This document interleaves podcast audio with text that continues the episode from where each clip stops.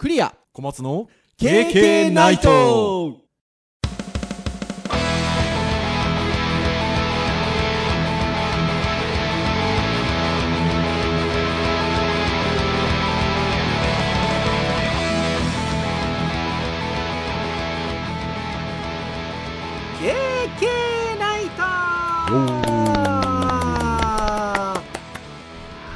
ということで第355回目の配信でございます。お届けをいたしますのはクリアと。はい、小松です。どうぞよろしくお願いいたします。はい、よろしくお願いします。はいということで7月に入りましたね。はい。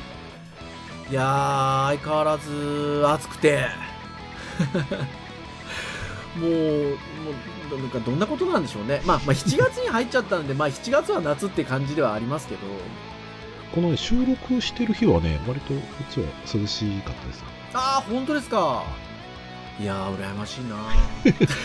ちょっとね、6月の下旬の猛暑日が続いたのは結構大変でそうですよね。特に関東はちょっととんでもなかったですもんね6月の下旬がねで、7月に入って少しして、気温はだいぶ下がって、まあ湿気がちょっと上がってきた。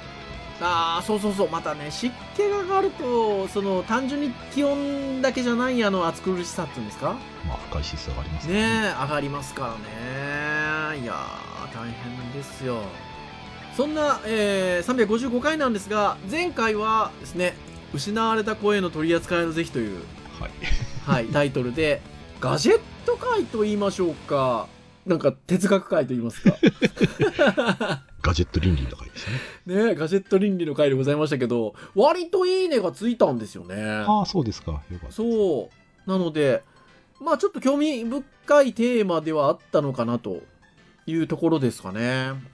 あの、あれからもなんかちょっとやっぱね、声の AI とかっていうのがぼんやりなんか考える機会多かったですよ。ああ、本当ですか？そうです。なんか、たまには、あの、あれですね。ちょっと真面目なトークするのもいいですね。まあちゃんとそこにね、向けて、あの、話すテーマがそこにあれば 話すんねねえ。いやいやいやいや、だと思いましたよ。はい。あの、まあ、かといって、なんか堅苦しく話してるわけでもな、ないので、まあそうですね。まあ、聞きやすく聞いていただけてたんじゃなかろうかと、まあ、思っておりますが、はい。そんな回を経てということでございますが、まあ、今回は教育会ということで、で、まあ、何の話をしようかなっていうのはいつも編集会議でお話をしてるんですけど、実はあの、前回の教育会が、不要不急で棚卸しされた人間関係という回でございまして、これはこれで結構いいねついたんですよ。はい。で、実は、その編集会議の時に、小松先生が結構ネタを出してくれまして、あ、これはなんか、お興味深いけど、あの、意見が割れそうだなとか、で、こっちにしようか、あっちにしようか、みたいなところで、えっと、前回はその、人間関係の話をしたんですけど、今回ね、その時に上がってたもう一ネタ、ちょっとこれ話したいねっていうので、実はノートの記事なんですけど、えっと、ノートの記事自体はもう2年ぐらい前の記事ですかね。ああ、そうですね。ね2020年の8月の記事ですので、えー2年ぐらい前の記事ではあるんですが、まあ、ちょうどコロナ禍が始まって数ヶ月してみたいなタイミングで、教育現場もすごくバタバタしてたところから、じゃあ次のフェーズにみたいなぐらいの時期かな？夏なので。っていうところではあるんですけど、えっと、書かれた記事で、この記事をまたなんか1ヶ月ぐらい前ですかね、そこまで経ってないですかね？割と周りの先生がこんな記事があってみたいなシェアされてるのをちょっと私たち目にする機会があってちょっとこれテーマに話そうかっていう風になったんですよね今日ね。はい。でその記事がですね、えーノートの記事なんですが、えー授業ばかりが学びなのではない。教師も学生もラーニングエコシステムを錯覚しているということで。この記事がね面白いうん、なんか、面白いっていうか何て言うんでしょうね 話す論点がいろいろとたくさん。そうあるし、なんかぼんやりと頭の中では分かってたんだけど、文章化してくれてるっていうか分かりやすく。図なんかも時々入ってきてるんですよね。まあいろんな指揮者の方の図なんかも使いながら、あの、お話が進んでいって、とても分かりやすい。で、バイネームで言うと、IT ジャズの品田先生がね、シェアされてたんですよね。そうですね。で、とても面白いなっていうので、この記事を改めて2年前の記事ではありますが、ちょっと見つつ、KK の思うところをゆるりとお話をしていこうかということでございますので、皆さんぜひよろしくお願いいたします。あの、この記事、あの、ぜひ、あの、今言ったキーワードで検索していただくとノートの記事なので、多分バシッと検索結果出てくると思いますので、ぜひご覧になっていただいて、ずらっと聞いていただければなというところでございます。はい。はい。ということで、まあ、授業ばかりが学びなのではない、教師も学生もラーニングエコシステムを錯覚しているというタイトルの記事なんですが、まあ、そもそもね、ラーニングエコシステムって言葉が見出しに使われてるんですよね。はい。で、これな、なんだろうなっていうことなんですよね。で、まあ、記事を読んでいくととてもよくわかるんですが、まあ、記事の冒頭、一番最初に、えーツイートが引用されておりまして、えーまあ、どんなツイートかと言いますと、えーまあ、ヒロさんとおっしゃる方のツイッターのツイートが引用されておりまして、自分の認識では、教育イコール学校ではないが当たり前だけど、もしかしたら世の中では、教育イコール学校が当たり前の認識なのかもしれないと。教育を相対化するのは学校。教育イコール学校という認識を変えない限り何も変わらない。これでは相対化できないというツイートが、まずは引用がされていると。で、これ世の中もそうなんですが、実は教師が一番これを勘違いしているのではないかということで、まあ、なんなら子供の学習の全てを俺の授業が担っている。的な変なプライドがある人もいそうですということで、まあ皆さん2年前ぐらいのコロナ禍始まってちょうど最初の夏ぐらいの時期を思い出していただくと、まあなかなかね、学校に行けないと。まあオンライン授業みたいなものもまあ導入され始め、一方で、まあ小学校なんかはね、とはいえ対面で授業やってたりとかっていうような、まあ割と時期だったりしたわけですけど、そうするとね、まあ、やっぱり教師側もそういう状況に陥ってるってこともあるので、まあ、なんとかせないかんと。なぜならば、子供の学習の全ては俺が担ってるからだと。まあ、割とこの時期ね、学びを止めるなっていう言葉は。そう、言葉がね、ちょそうそう使われた時期で、えっと、みたいなところなんですけど、まあ、それってそもそも勘違いしてないですかっていう、まあ、最初のこれ、冒頭の問いかけなんですよね。うん、まあそうですね。問題提起ですね。で、それが、まあ、なんで勘違いなのかっていうと、ラーニングエコシステムという捉え方が、まあ、あって、まあ、本来あるべき学校教育っていうのは、まあ、そこじゃないのっていうことから、そうじゃないんではないんですかっていう、まあ、多分、話なんだと思うんですけど、えっと、来ているっていうところなんですよね。で、じゃあ、その、ラーニングエコシステムですよ。小松先生、これ、この記事読むまでご存知でいらっしゃいました？いや、僕はそのラーニングエコシステムっていう言葉もやっぱり、まあ、単語そのものはなんとなく意味わかりますけど、はいどういうふうに使われてたかは知らなかったいや、そうですよ。ね。僕知らなかったです、ね。相対化って書かれると、ん？どういうことだっていう感じ確かにね、相対化っていうちょっと言葉だけで聞くとちょっと難しいですよね。ということで、まあ、ラーニングエコシステムっていう言葉がまずあると。で、僕も小松先生も、まあ、この記事見るまで存じ上げなかったんですけど、まず、えっと、まあ、言葉で表していきます。簡単に言うと、え学びは学校だけじゃなく、生きている間全部で起きているという価値観に立った学びの捉え方と。これが、えっと、ラーニングエコシステムであると。で、これはでも、その、ラーニングエコシステムっていう言葉は、あの、知らなかったですけど、そこの感覚は小松先生、ありましたよね。ありますし、はいその学校関係者が考える学校、家庭の学校化っていうね、図が、このね、記事にはあるんですけど、はい。まあ、あの引用されてるものでね。はい。これもなんとなく、あの、そう考えるのもわかる感じ。両方ともわかります、なんとなく。そうですよね。はいなので、あの、まあ、ラーニングエコシステムっていう言葉は僕も知らなかったんですけど、まあ、学びが学校だけじゃなくて生きてる間全部で起きているんですよっていうのは、あの、普段はもちろん感じてます。感じてます。で、さらにそれを今小松先生おっしゃってくださったんですけど、あの、わかりやすい図式化をしたものを、あの、挙げてくださっていまして、えっと、その図がですね、あの、豊福先生っていう、あの、有名な先生いらっしゃるんですけど、豊福先生の画像が引用されていると。二つあの、学びの輪っかがございまして、個人の学びについて、学校関係者が考える家庭の学校化っていう図が一つあって、で、えっと、もう一つは、えっと、実際の学びは学校も相対化されるっていう図があるんですよ。で、これ、ポッドキャストで図を言葉で説明するっていうのがなかなかに難しいんですけど。まあ、あの、見ていただくのが一番わかりやすいんですが、まあ、要は学校関係者が考える個人の学びっていうのは、えー学校の、つまりその中の授業が中心に添えられていて、えっと、その学校の授業っていう中心に添えられ添えられているものの周りに、家庭があったり、塾があったり、地域があったり、障害学習があったりするような図になっていると。まあ、つまりは、やっぱり教育イコール学校っていう考え方に紐づいたものになっていて、そこに、えっと、その他のものが付随してくるという感じに描かれてるんですよね。ところが、えっと、実際の学びや学校も相対化されるっていうことで、個人の学びとしては、まず、まあ、家庭が中心にあると。まあ、家庭が中心にあるというよりは、だからその個人が生活をしている生活が中心にあるってことですよね、多分ね。まあまあそうですね。ですよね独立はしてないですよね。そう。で、その自分の、その学び手である個人のかん家庭、まあ、いわゆるその自分の人生が、生活がある中で、地域があるし、その周りに、障害学習があるし、教育支援し支援サービスもあれば、あの、学校に通うっていうものがあるわけですよ。で、その学校に通うっていうものの中の一つとして授業があるわけですよ。ね、ここの図には書いてないですけど、当然学校の中には例えば部活もあるわけですよね。まあまあね放課後のこあの学生同士の、生徒さん同士のコミュニケーションもあるわけですよね。それらも含めて、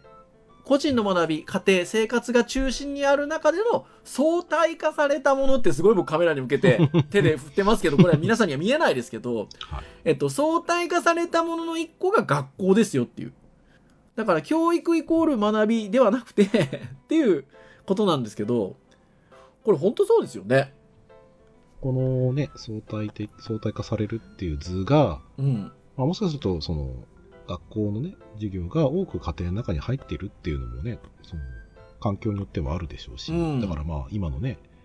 説明で言うと、個人の学びの中に学校が全部スポッと収まってるような、うん。まあそういう考え方はもちろんあるでしょううし、ん。ただ、学びっていうところが、その学校にあるものをやんないといけないみたいな感じで捉えるんじゃなくて、うんまあ学校は学校でもちろん学ぶところはあるし、うんでも、個人の学びっていうのは、その、あくまでも学校と授業で学んでいることっていうのは、うん。まあ他のところと、まあそういう意味だと、その、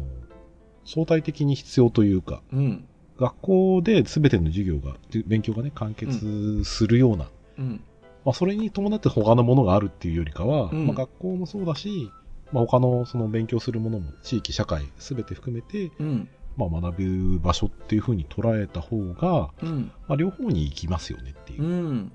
まあ、まあ僕自身そのこの図を見て正しい解釈かわかんないですけど、うん感じるところとしてはそういう感じがいや、しますね。本当、いや、そうだと思います。最適な学びを作っていこうっていう意識が重要だって書いてますけど。あいやそうなんですよねそれは分かりやすいかもしれうないね。ん。私たち教員は学習者にとって最適な学びを作っていこうという意識が重要であると。まあ、なので、まあ、ラーニングエコシステム全体を創造しているかどうかっていうのが、まあ、大きな意味を持つということですよね。で、そこでちょっとね、話が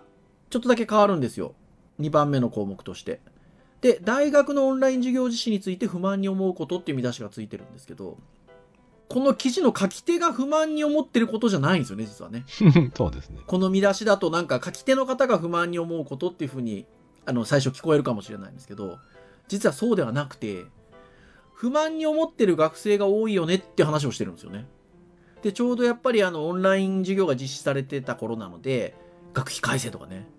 私たちの半年間どうしてくれるんだとかね。そういう声も上がってますねっていうところで、まあ、あの、状況が辛い学生はいるでしょうということで、まあそういった話はね、これまで経験の中でもね、たくさん話はしてきてるところではあるんですけど、まあ一方でね、でもウェビナーで知り合った友人や高校の同級生たちとオンラインでアクションを起こしている学生たくさん知っていますと。まあ要は捉え方、向き合い方次第なのではないでしょうかということで、まあこの方書いていらっしゃるんですけど、その時に、まあこう読み解いていくとわかるんですけど、さっきの話に帰結してくるんですよね。そのなんか大学だけで学ぶっていうことだけが学ぶっていうことだと思ってないですかっていうことなんですよね、結局ね。で、まあ自分で学びたいこと、自分で自分が学びたいことを定義し調べる、自分で学ぶ。そういうチャレンジをするのは、まあ今だけではなく大学では当たり前ですと。それが大学ですと。でもそこは本当にそうですよね。僕自身も教えてるところで言うとそうだし、でも学生の立場で言うと、まあ厳しく突き放せば、そういうところなんだから自分からたくさん学びなさいようんっ。ていうのも一つ僕の意見でもあるし、うん。じゃあ、その学校に入ってね、大学に入って、例えば大学オンラインになって授業がつまんないだったりとか、勉強の仕方うまくいかないとか、うん。で、これは、これは僕で、僕は僕で、ここに書いてあるような、そのう、ん。学び方であったりとか、うん。大学で学ぶってどういうことなのかっていうのを知らなかったりとか、はい。まあ僕からしてみたら勘違いしている学生からしてみたら、はい。え、そうなの？っていう感じの部分もあると思うんですよ。はい。だから自分が期待してたものが得られない。うんそれはコロナによってオンラインになったからだそうそうそうそっていうふうに、まあしてしまえば、まあ自分は悪くないし、う。はい。まあ被害、被害者としてね、はいまあ。まあ気持ちもわからんでもないけど、はい。でも、実は、じゃあ、その状況において、どうにもならないのかって言ったら、うん。まあもちろん授業だったり課題だったりとかね、大変なのはうん。ありますよ。うんありますけど、でも、やりようはあるんだよっていうこと自体は、まあ広い見識というかね、うんその学ぶ場所ってあくまでも大学もそういう意味だと極端に言えば手段ではあるので、環境でもありますけど手段なので、はい。もっと広い目線で考えてみると、まあ、逆手にとって、ポジティブにとって、じゃあ今の状況を使ってどう学ぶかっていうことを考えるチャンスといえばチャンスでうもありますしね。ん。ここに書いてあるようなアクションを起こせる学生は、それまでにやっぱりそういったことができてきた、やってきたっていう子はいいですよね。うん。だ僕は両方なんですよ。なんかその、大学の先生からしてみたら、学生たちにそうして、いろいろな機会を、ね、あの与えて、なんだろうな、僕自身が手取り足取り教えるっていうのはちょっと、まあ、違うなと思ってはいるんですけど、なんだけど、あの、もし不満を持ってね、そのなんか全然学べないじゃないかっていう子がいるんだったら、うん。それはやりようだよっていうのは、うんまさにその同意だし、うん。でも学生からしてみたら、そこまでに知り得なかったっていう環境は、もっと前から変えてあげた方が、はいはいはい。まあ本当は前向きになれるんだろうなといや、そうですよね。ね。まあね、ここではあえて厳しい言い方をすれば、現状に不満があるなら口を開けて待っているだけでなく自分が動きなさいと。大学の学びとは最初からそういうものだということですということでコメント書いて、あの、記事が書いてあるんですけど、まあそうなんですよね。まあ大学って割とそう、もともとそもそもはそういうところなので、っていうところなんですけどね、なかなかね、やっぱり、高校までの総じてですよ。もちろんそういう学校ばっかりじゃないとはもちろん分かっているので、なんですけど、まあ、総じてどちらかというと、こう、教わることに慣れてきてる子たちが、ま、大学に入って、そこに、そう、そういう場所だよっていうのは多分本来今までは、まあ普通の授業科においても気づくのかなと思うんですけど、それがよりコロナ禍だっていうことで、あの、鮮明になったかなっていうところはあるのかなと思うんですよね。で、まあこの方でも、こう書きつつ、なんて言うんでしょうかね。なんかお、お話の伝え方がお上手というか、次3番目の見出しが、大学の授業は好きなことを好きなだけやるためのアリバイっていう見出しをつけていて、はい。これでもよくわかるんですよね、僕ね。わかりますよ、僕も。ね。で、さらに話を変えると。これは大学生の方なのかなツイッター。どうなんでしょう。まあ、大学の授業は無駄である理由と、教授のやる気がないと、教科書を読み上げるだけと、えー教授の教科書交わされると、古すぎる知識ばかり教えると、毎年のテストが同じ内容で余裕と、控えめに言って独学でいいと思うと、YouTube で学ぶでも良さそう、大学のメリットは年バリューだけっていうツイートがあって、まあこれ、まあでもね、全否定はしないですね。そうですね。そ大学、そういう大学の、そういう学部の、そういう先生がうん。いても驚きませんよ。驚きませんからううんで、まあ、それはそうじゃない方がいいよねっては僕も思います。で先生がなんでこうなってるかっていうのを理由もなんとなくはわかります。そう。わかるし、そうそう。なので、まあ、ここは、まあ、なんていうのかな。まあ、そうだよねっていうふうには思いますし、なんか、まあ、まあ、まあ、ただ、うん物事の、あの、一面を見て、多面を語るっていうかね。あの、うんそれは確かにまあ炎上しますよね。そうそう。で、これ自体がちょっと炎上してるっぽいんですけど、その時にね。まあまあ、炎上してるっぽいん賛ですけど。賛否があってね。うん。っていう感じかなっていうところなんですけど、まあまあ、それは気持ち的には分からんでもないし、まあそういう状況もあるでしょうし、まあ、だから彼、うんまあ、このね、言った人が言うのは、まあ、その人の事実として、うん。まあ、いいと別に思いますよ。ただ、総じて、その、独学でいいと、大学は無駄だっていうふうに言い切っちゃうのは、あ、そっか、大学が有益な部分を知らないんだなっていうまあそうそうそうそうそうそう。ところもあるし、まあ、そういう意味だとちょっとかわいそうな環境にいるんだろうなっていうところも感じますよね。そうですよね。で、まあ、このツイートから話を先ほどの見出しで展開していくんですけど、大学の授業は好きなことを好きなだけやるためのアリバイト。で、まあ、大学っていう称号は、ってこの、この記事を書いてる方ですよ。はい働きもせずに、好きなことにやたら時間を費やしても、社会的に譲られる、いや、許される口実になるっていうのが、大学生という称号だと。まあ、ちょっと皮肉が入ってますけどね。で、授業はいわばアリバイであって、授業外の時間をいかに有意義に使うかが大切なのだと思いますと。で、自分で本を読んだり、どっかに出かけたりして教養を高めたり、人脈を広げたりするための自由に使えて、勝手気ままに生きても世間から変な目でも見られずに済む時間を手に入れられること、これは一番の利点ということで、大学生のメインはもちろん、むしろそっちだと私は思いますということで。でも、これ社会人の立場になって大学生時代のことを考えると、これは本当にこうですよね。まあ、こうだし、うんこういう価値観に対して、え、それっているの？っていう人がいるのも知ってます。うん まあ僕自身は大学時代に得られたところで言うと、まあもちろん学んだこともね、大学ですから勉強したところもありますけど、はい。まあやっぱ僕自身やっぱりそういう意味だとそこの勉強うまくなかったので、はい。僕もそうですうん。どっちかというとまあ部活だったりとか、そこでのなんか人間関係っていうところはを学んだ方が多かった気がしますけどね。い。いや、でも本当そうですよ。だから、まあ、この方ね、わざと極端に言ってるんですよね。だから、もう本当に自分で言ってますけど、極端な言い方ですが、っていう。そのために時間を、その、そのための時間を作るために学費を払っているようなものだと。今年はそのための自由な時間がいつも以上に与えられていますと。むしろラッキーではありませんかっていう。まあ物事の見方次第ではありうますよねん。。でも、なんか実際に、その大学生を卒業して社会に出て、えっと、いろいろやっていく中で、いや、これは本当に感じるところですよ。その、大学生時代だからこそ何かこう、使える時間っていうのがあって、で、まあね、この後さっきの話に戻っていくんですけど、まあ、小松先生が今おっしゃった通りで、その大学自体の学びもそうなんですけど、まあ、サークル？人とのコミュニケーション？みたいなところに時間が十分に自分の思うように使えるっていうのが大学生はいいところで。で、この後元々の話に戻りますけど、そういった学校の学び以外のところでも人は学ぶんですよね。エコシステムでね。そう。だから、そういう意味でもっといろんなことをすりゃいいじゃんと好きなこと。で、なんか学びたければ、学びゃいいじゃんと。で、さっきのね、ツイートのあれで言うと、YouTube で学ぶだけもよかそう良さそうって書いてれば、じゃあ YouTube でも学べばいいじゃんっていう、いう話ですよ。そうそうそう。だから大学の授業のみを教育っていう風に考えなきゃいいじゃんっていう話で。本当にそ だから多分この手の話すると、いや、じゃあ大学って無駄じゃんみたいなことを言う人からすると、う。うん。まあ、それも理屈としてはわかるし、うんそれはあくまでもその大学っていうもの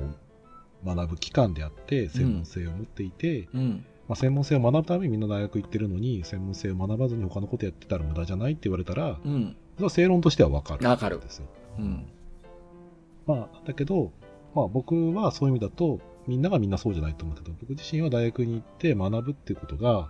自分が学問をしたくて入りたかったっていうよりかは、うん。僕はその高校生の途中ぐらいまで働くってことが実は分かってなかったりはい。学んでいくってこと自身も実は分かってなかったんですよ。うん。まあそれは教えてもらえなかったって言ったらちょっと弱いですけど、はい。あの僕が生きてきた中では残念ながらそういったことを考える機会だったりとかそういったものは得られなかったんですね、うん。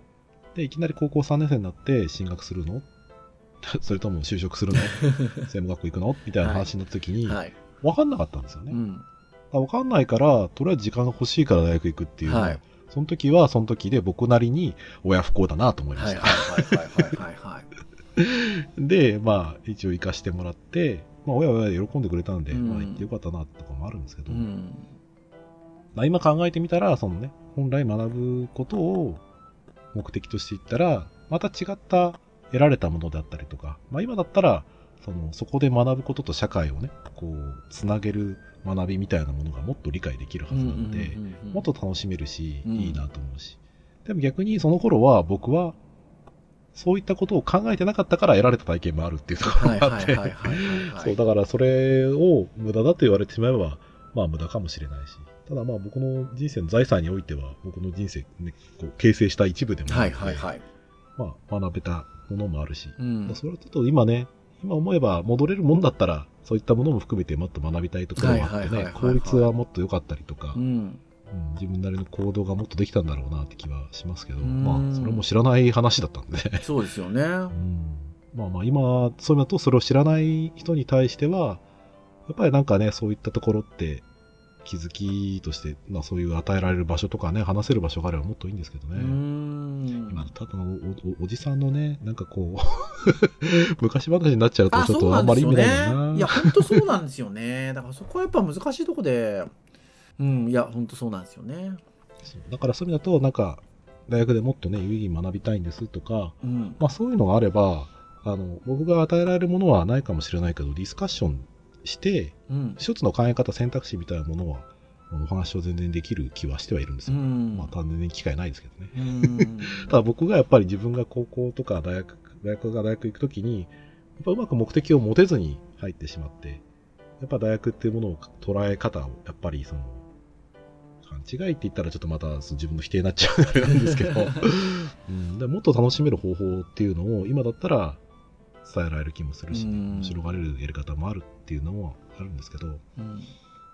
難しいですね。だからそう、ですね。うんそれをやらない学生は別に責めるつもりもないし、うん。知らなかったんだよねってういう。ん。いや、そうだと思います。で、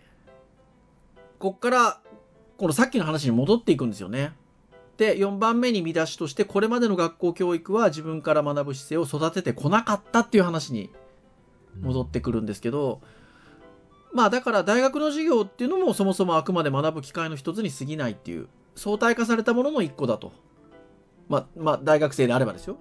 で、まあ高校生であれば高校、中学生であれば中学、小学校、小学生であれば小学校。まあ学校っていうのはまあ相対化されたものの一個であると。なので、むしろ他の自分で動き、自分で学ぶ、えーことが重要であるというところに、まあ来ると。ラーニングエコシステムは授業だけではなくもっと広いんですよっていう。皆さんが昔から使ってるスマホ、そういったものを持ってるにもかかわらず、学びのツールとして捉える捉えることができていないのは、どうっていうね。いうところですよ。かわいそうなところで言えば、ある意味、その最初からもう生まれた時からネットはあって、自分たちがね、中学、高校になる頃にはもうすでにスマホがあった世代そうですからね。うん、それが便利じゃなくて当たり前になっちゃってるんですよね。うんあるのがすごい難しいというか、ありがたいっていうふうになるとね、その辺がこう気づけたりはするんですけどね。はーい。今逆にそういう意味ではそこは、うん、ネットって YouTube 見るもんでしょうとか調べるもんでしょうっていうふうになっちゃってたらちょっとあれかもしれない。しかもね、今ね、レコメンドの機能がすごすぎて、はい。うん YouTube とか見ててもね、うんやっぱりその自分の、やっぱ興味のあるチャンネルしか閲覧ができないというか、そのそうおしおお知らせ来ないんですよ、あれね、もう、どうなのって思いますよ。ね。だから、そう、だから違う端末とかで違うアカウントで作ったりすると、全く自分が知らないような、こう、動画とかおすすめされあ、たりするわけですよ。そうそうそうそうそう。それも使ってると、どんどんどん似通ってくる感じになってくるんですけど、そうだそういう意味だと、どんどん皆さんは情報を吸い取られて、自分の好きな方向に寄せてってくれる反面、他のことをやっぱり知りづらいネそうなんですよット。環境にいや、なりつつありほんとそうなんですよ。ね。そこはありますよね。ちょ、ちょっと今日の本、本、本本論とはずれますけど、ねいや、そこはね、ひ日頃よく考えることなんですよね。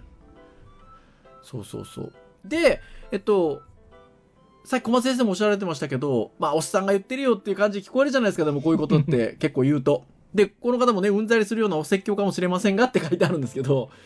ただ、がって繋がってくるんですよ。が。まあ今回のこの4番目の見出し、これまでの学校教育は自分から学ぶ姿勢を育ててこなかったっていう見出しなんですけど、が、その責任は学生自身にばかりあるのではないと、まあ私は思いますと。その責任の多くは高校までの学校教育にあると思いますということですよ。はい。ね、この高校の先生ですからね、書かれてる、あ、そうそうそう、書かれてるの 高校の先生ですからね。で、まあ、高校までの学校教育はいつまでも大学に入ることばかりに注力していると。で、学校に入ってから自分の力で学ぶことに必要な力を伸ばすための教育をやってこなかったと。まあ、先ほども言った通り、大学って本来自分で学問、学問、学を問うとこですからね。なんですけど、まあ、そのための力を、まあ、要は教えてきてないから、いや、そうですよね。教えてきてないから、いきなりやれって言われてもねっていう話ですよね。はい。っていうところで、教員が何でもかんでもきれいに整えて与えすぎなのですということですよ。これ一番最初のだから言葉に返ってきてるんですよね。一番最初の子供の学習の全ては俺の授業が担ってるですよ。ここに返ってきてるんですけど、まあ黙っていれば考えて、考えなくても授業は進む。問題集の後ろに正解が書いてあることしか考えたことがないっていう感じですよね。これ時々ね、僕ね、大学生とかにも言うんですけど、僕、高校は一応進学校だったんですよ。まあ中学校の時も、まあそこそこ成績は良かったんで進学校に行ったんですけど、高校までだと、まあ答えがあって、その答えに対して、たどり着くことを褒めてもらえるじゃないですか。なんですけど、まあ、大学はまその中間って感じなのかな。社会に出た時に答えがないものに対して挑んでいって、ね、答えがないし、じゃあすごい真面目に努力してやってれば褒められるかっていうと、そんなこともないし、みたいなところで、あの、すごく、なんか挫折感を味わったんですよね。最初社会に出た時に。で、やっぱりそこはやっぱ自分で考える力みたいなところとかっていうのがやっぱ弱かったんだなっていうふうに思うんですけど、なんかやっぱそ、そこなのかなって気はしますよね。うんまあ僕らが子供の頃に比べるとだいぶ変わってきてるとは思うんですけど、そうですね。ね変わってますそうそうそう。自分の子供の、あのね、通ってる授業なんかを見ても僕らは子供の時みたいにただただなんかお覚えたものだけを答えていくっていうようなものじゃない形になってきてるなっていうのは感じますけど、まあ、なかなかそこがね、これまでまあそういった面が多かったので、まあ、全ての小中高がそうじゃ、そうだとはこれまでも言ってないですけど、まあ割とね、あのそういう感じで進むことが多かったかなとは思うので、そうするとなかなかやっぱ難しいよねって話ですよね。まあ、学校がその例えば、ね、いい大学に入れるために学校をそのシステムとしてね1年生から3年生まで大学に入るために勉強の習慣化をつけて授業も大学に入れるためのものみたいなところをやるのって、うん。まあ、結局はそのやっぱりいいとされるうん評価される大学、うん。でそこでやっぱりすごい先生がいるとか、はい。学べる先生がいるってはい。いうところで言うと、そこに入るための入り口に行くまでの手段っていうのは、まあ、問われるのも、そのまあ、ね、文部科学省の仕組み、はい枠組みみたいなものの中から、当然それもありますし、で学校も生き残りをかけて、特に私学なんかはね、うん。評価されなければ学校の学生は落ちていくわけなので、うん。だからそういうふうな、そのやっぱり力を作っていくための期間を否定がなかなか今、環境は僕できないと思ってるんですよ。でだからといって、じゃあ、そのね、大学受かるための授業がいいのかっていうと、うん。あの、一つはその環境を手に入れられるっていうところでは、人によってはいいと思います。人によっては、多分与えられた環境で何をしていいのか分からず、なら学ぼう学ぶ期間で習おうとして、うん。わからないっていうふうに混乱しちゃう人は増えるだろうし、社会に出てももう辛い思いすうるだろう。ん。じゃあ、その、大学、高校とかにおいて、やんなければいいのか、もっとその、ね、その、考える授業をたくさんやればいいのかって言ったら、それも一つ、多分高校は生き残りをかけてやると、それをなかなかできないし、はい。当然先のことを考えたら、やるべきことではあると思うんですよ。うん。ちょっとやっぱ感じるのって、はい。特にこのデジタル化に進んでいく中で、スピードがもたらす、その、メリットとデメリットをすごく感じていて、はい。板書をするっていう行為、はい。あれは、やっぱりその板書をすることで僕は時間かけてその授業の中でインプットをしてる行為だと思っていて、はいあれはあれで、その、なんだろうな、今で言うと効率悪いなと思ったりもする瞬間もあるんですけど、はい。やっぱどっかしらやっぱり時間をかける行為ってすごく大事なんだなって、結局同じ情報が得られるからといって、うん。そのスピードだったり効率を求めた結果、うん。もしかするとその考える時間だったりとか、うん。その自分がどうしていかなきゃいけないのかだったりとかうん。困った時にどう対応していくのかっていう力をもしかしたら効率やスピードというもので奪っちゃってる可能性があるなっていう。まあそういうのをすごくちょっとこう見てて感じる部分はありますね。やっぱりまあ、うん中学校とか高校のやっぱり子供をやっぱり見てるところで言うと、うん。でも確かにな、毎日やっぱこういうふうに学習のその習慣化みたいなものをやっぱりつけるのは非常にまあ人によっては大変で、うん。あもちろんそういう素養を持ってる頃はしてみたらね、あの全然早くできちゃうんだろうけど、なかなかそういう持ってないところからここまで来るのって大変だから、うん。まあ毎日やんなきゃいけないよね。うん。でその中で、じゃあい、いつその考える力をはいはい。つけさせるのか、うん。だ学校学校で僕頑張ってるのをすごく感じるところもあるので、うん。まあ、そういう授業もあるんでしょうけど、うん。うん。ただまあやっぱこういう風な話題になるってことはおそらくそのこの先生が書かれてるように、うん。その学ぶ学校に行くのにもかかわらず、ん。学び方であったりとかね。うんあのどうしていけばその学びを増やしていけるのかっていうところの、まあ、視野が広がらない状態で来ちゃうってことは十分あるだろうなと。そうですね。まあ、それをね広げることをねあの、まあ僕はちょっと大学受け入れる立場なのではい。あの高校の先生方にはそういったところをすごく期待はしますよね。そうですよね。いいんだけどなかなか難しいよな難しいのかな。そうだからまあ結局ね小中高と学校が全てという虚構のラーニングエコシステムを学校で押し付けてきたことで学生も錯覚しているように思いますと。放課後や休日生徒を徹底的に部活動で拘束し他の学びの機会を知らせませんと。博物館に出かけるセミナーや実験教室に参加する大学にフラッと出かけてみる本を読む大学生を招待して議論をするビジネスプランを考えてコンテストに出る。こうした経験の機会はすでに山ほどあるのに学校はそれを隠すし参加の機会を奪うのですっていう風な書き方はしてますがまあ意図的に隠してるかどうかっていうのは別としてまあ総じてまずしっかり学校の学びをやりなさいっていう言い方はするのかなって気はまあちょっとしたりはするのでまあそういうね学校側でそのなんかいろんなことを他のこれあってこれあるよこれあるよっていうことはやっぱりねあの積極的に言わない学校は多いのかなっていうふうには思いますよね。まあ、このやっぱり先生が最後書かれてる内容が僕はすごくいいなと思うので言うと、はい。その行ってこなかったって言ってそこはやっぱり先生も余裕がないんだろうなっていうところは僕の中ではあって、うん。まあ言える人は言えない人いるだろうな、うん。でこの書かれてるとって学ぶことを学び方を学ぶって書き方をされていてそうなんですよ。そこがそこだけをやってくれるだけでも僕いいいや、気がするほんとそうなんでですよね。例えばその本当にもうね1週間に1回もう10分20分でもいいと思うんですよはい。社会に出たら、えー、と実は学ぶための学ぶ学ぶために何をすればいいかっていうことを考えなきゃいけないんだと例えば外に出て例えば美術館に行ってはい絵を見る、はい。それで何何が得られるのっていうところはあるかもしれないんだけど、うんそこで新たな発見や気づきが実は学校のその勉強してることにつながってきたりするんだよだったりとか、うん。誰かがやっている行動だったりを実際の学びに置き換えてどういったことが吸収できるのかっていうのを知るだけでもいいと思うんですよねもしくは学びをちゃんと哲学するというか、うん。学ぶっていうのはそうね自分でその自主的になんだろうな物事を捉えて考えてでそれを自分なりに解釈する。その上で分かんないことに関してはそれを知識をつけるために勉強するフィールドワークをする、うん。ね、何かものを見る、まあ、そういったことがその自分の探求したものとかにつながってくるんだよ。っていうこと自体だけでもいいと思うんですよ。うん。それはその場でもうせ学校ができないんだったら、それはもう、あの、そういう機会だったり、そういうことを知る機会をただ教えてあげるだけでも、はいはい。まあいいと思うんですよね。まあなかなかそんな簡単なものじゃないかもしれないんですけど、うんただこの方書かれてるような学び方を学ぶっていうのは、まあ、僕もね、大学始まった通り、その、アクティブラーニングとかの話で、先生の教え方の技術みたいな話とかもね、あって、そういう観点で物事をやっぱり最初は見たことがなかったので、はい。まあ、割と目から鱗が落ちましたよね、うんそういう意味だとね。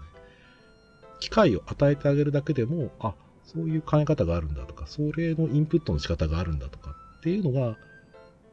まあやっぱり高校時代までに1回、2回は体験してくれると、大学での学びも何倍になって、有意義なものになるし、楽しいものになると思うんですけどね。僕あのーいわゆるデジタルハリウッドで社会人向けの専門スクールもあるのでで、まあ、通学スクールもあればオンラインスクールもあるんですけどあの僕オンラインスクールの受講生さん向けにあの入学してすぐのガイダンス授業みたいなの毎週やってるんですよ。で実はこの言葉を毎週そのガイダンス授業の締めに言ってて学び方を学んでほしいって言ってるんですよいつも。毎週うんでえっとね今独学でも勉強できるじゃないですか。そうですね。でそういった中で例えばデジタルハリと通うってことは自分に投資をして通うわけですけどでその時になんか分かんないことがあったらすぐまあ聞いてください頼ってくださいって僕らは言いたいけど一回自分でこういう時代だしネットでいろいろ調べてみたりもすることもできるし調べてくださいって僕言ってるんですよ。で、調べてもらった上でこうやってこうやって実際こうある中で実際どうなんですか？スタッフさん先生 教えてくださいって聞いていただくことで学びの質が変わりますって話をしてて。でせっかく独学でも勉強できるのに自分に投資をして学んでるから学び方を勉強してくださいって最後に必ず言ってるんですけどなんかそこなのかなって気がするんですよねだからやっぱりその学校だけを学びの場として捉えないっていうかいろんなところに目を向ける中の一つとして捉えていただいてそこで頼ってもらいたいっていうのはあって。そうだからまあ社会人向けにはねあのそういう形の言い方になるんですけどなんかね中小中高ぐらいの若い皆さんだとなんかもっとねさっきそれこそ本当小松先生おっしゃってくださったようになんかもうちょっと広い目線で見ていろいろ見てみるといいよとかねやってみるといいよっていうなんかその学ぶっていう学校だけじゃなくていろんなことから勉お勉強できるよっていうなんか学び方を学ぶなんかねまさにもうこのまとめの通りなんですけど うこれがやっぱ重要かなっていうね。多分ね、先生おっしゃってることをすごくなんか共感できて、うん。で、その、それすごく響く気はすごいしていて、うん。で、なんでかっていうと、僕が大学教え始めたのって2005年ぐらいだったんですよ。はい。その前までは社会人向けに教えてたんですよね。でそのスキルをじゃあちょっと学生にもっていう形で、はい。じゃあその気持ちで行ったんですよ。はいはい大学に最初行った時ねそその時に一番最初に衝撃だったのが、はい通じないんですよ。は 社会人に行って通じたことが学生に通じなかったんですよ。いはいそれは僕何年か悩んで分かったのは結局その、社会人に向けてやった時には、社会人には社会性があったんですよ。はい社会に出て仕事をして、給料をもらって暮らしてっていうところで、自分の行動が、その、生きることだったり仕事にすごい繋がってるから、はい僕が教える内容ってみんな、教えてることが、はい。その、社会に頭の中で繋がる行為だったんですよ。はい。ところが大学生に教え、最初教えた時に衝撃だったのは、はい。僕が社会で役に立つことをいくら言ったとしても、彼らにはそれを繋げる力がなかったんですよ。ね。社会性が弱かったんですよね。で僕は社会性って言い方したけど、はい。この方の記事の部分を読むと、はい。そういう意味でその、相対化されたその学びの場所をうん、ちゃんとその学校以外にもきちんと持ってる学生であれば、ちゃんと繋がるはずなんですよ。そうそうそうそうそだからそういう多分この言い方でもいいし、うん。僕はそうだと、社会性をやっぱり、高校時代までに持つようなことがうん。複数体験できていれう、ば、うん。その学びを学ぶための力の基礎ができるような気がするんですよ。はい先生の話聞いてたら、あそうだよなと思って。そう。僕がそれがね、社会人に響いて学、大学生に最初響かなかったっていういやでもそう思い思い出しましたよ。すごい。そうですよねだからそうなんですよねやっぱりねさっきそのあった通りその学生のばっかり学生とか生徒さんばかりのせいばっかりにするんではなくてやっぱそこをやっぱり学校側がやるとまあその僕らは大学で教えてるんであれですけどその小中高の先生ばっかりに押し付けるっていうことではなくてなんかあの僕らも一緒に考えるっていうあのところがやっぱ重要なんだろうなってやっぱこの記事見て思いましたね。うん、我々は我々でね、知らない子たちにやっぱ教えなきゃいけないと思いますし、うんまた大学の学びとかをね、何倍にはやっぱりするのであれば、うん、あの、高大連携じゃないあけどそうそうそうそうそうそう。高校でねうんやったことを、我々はまあ大学でしっかりとまあ生かしてほしいなっていうところで、我々もできない子はまあそれはそれでまたあそうそうそうそうそう、うん、そうですね。うん、かなやっぱり意識しないといけないですかね。いや思いましたね。だからやっぱりあのそこを考えていく上でのやっぱ相対的な考え方としてこのノートの記事自体は教師も学生もラーニングエコシステムを錯覚しているっていうタイトルなんですけどまとめとしてはっていうか教師も学生もラーニングエコシステムを意識すべきだってことだと思うんですよね。そうですね。そうそうそうそうそう。まあ、そうすると、あの、よりやっぱり学びっていうのがもうより広く深くなっていくのかなっていう気がするので、まあ、広く深くなっていけば多分楽しくなると思うんですよね。そこがね、あの、小松先生巻き込んでもあれですけど、楽しくなかったじゃないですか、お勉強。僕もそうだし、多分ね、小松先生も何度か多分このポッドキャストでおっしゃったことがあるので、まあ、楽しいと思える、当時読んでた勉強と呼ばれてるものは、うん楽し楽しくなかったですもんね。そうそうそう。なんだけど、なんかこれができてくると多分楽しくなってくると思うんですよね。まあもうそれ、この時点で僕はもう違う言葉にしちゃった方がいい気がしますけど、まあ。そうそうですね。そうそうそうそうそうそう。いや、なので、まあそれを多分同じ言葉にしちゃうからね、多分ややこしい話になるんだと思うんですよねうん。好きな人と嫌いな人がいる。あそうそうそう別別のもんじゃんみたいな話なんですけどね。そうそうそうそうそう。いや、とても、やっぱりいい記事ですよ。なんかそ、とてもなんかいろいろ考えさせられるし、とても共感できることも多いし、うん、とてもいい記事だなっていうふうに思って。まあ、なので2年前の記事ですけど、そうやってね、あの、もう一回バイネームで言いますけど、IT シャツの品田先生がシェアするぐらい。まあ、いい記事ですよ。はい。いい記事だなっていうふうに思いました。はい。ぜひ、あの、皆さんも、あの、ね、一言一句僕らも読んでるわけじゃないので、あの、ぜひ皆さんもこの記事ご覧になっていただいてですね、あの、いろいろ思うところがあれば、周りの方とお話をしていただいたりとかですね、していただくといいんじゃなかろうかなというふうに思います。ほら、長くなったよ、これ。そうですね。以上といたしましょうかね、はい KK ナイトは毎週木曜日に配信をいたしております公式サイトアクセスをしていただきますとプレイヤーがございますので直接サイト上で聞いていただくことができますただ購読登録サービス等々で登録をしていただきますと発信されるや否や皆さんの端末にデータがピュッとダウンロードされますのでお好きなタイミングでいつでも聞いていただけるということでございますぜひ、ながら聞きでも結構でございますので、はい、あの、聞いていただけると、私ども大変嬉しゅうございますとというところでございます。はい。それでは以上といたしましょうかね。お届けをいたしましたのはクリアと、はい、小松でした。それでは次回356回の配信でお会いいたしましょう。皆さん、さようならさよなら。